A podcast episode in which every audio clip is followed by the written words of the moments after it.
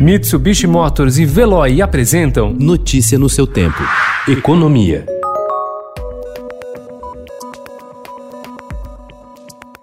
O governo confirmou ontem a prorrogação por dois meses do auxílio emergencial. O benefício de 600 reais mensais será pago em julho e agosto, mas o repasse deve ser feito em mais parcelas. Na tarde de ontem, o ministro da Economia, Paulo Guedes, afirmou que o governo deve fazer o pagamento do auxílio em quatro vezes. Antes, o governo havia dito que os repasses seriam feitos em três etapas. Nós podemos perfeitamente pegar os dois pagamentos de 600, mas fasear de uma forma que você cubra três meses. Podemos fazer um pagamento de 500 no início do mês, 100 no final do mês, com logo 300 logo depois, ou seja, fica uma prestação de 500, outra de 400 logo depois e outra no fim do mês de 300. Você acaba cobrindo três meses com 500, 400, 300.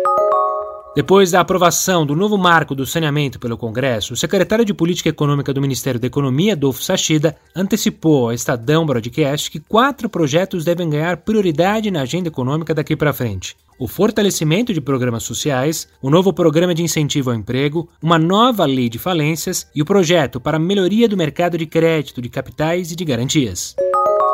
A pandemia do novo coronavírus provocou uma destruição massiva de postos de trabalho. No trimestre em que a crise sanitária se agravou no país, de março a maio, 7,8 milhões de pessoas perderam o emprego. E pela primeira vez, mais da metade da população brasileira em idade de trabalhar não tem nenhuma ocupação, segundo dados da Pesquisa Nacional por Amostra de Domicílios Contínua do Instituto Brasileiro de Geografia e Estatística, o IBGE. Sob desconfiança das empresas de aplicativo e dos donos de restaurantes, motoboys e entregadores prometem para hoje uma paralisação dos serviços nas principais cidades do país. A mobilização organizada por WhatsApp tem inspiração na greve dos caminhoneiros de maio de 2018, que se deu sem o protagonismo dos sindicatos e foi tocada por lideranças desconhecidas do setor.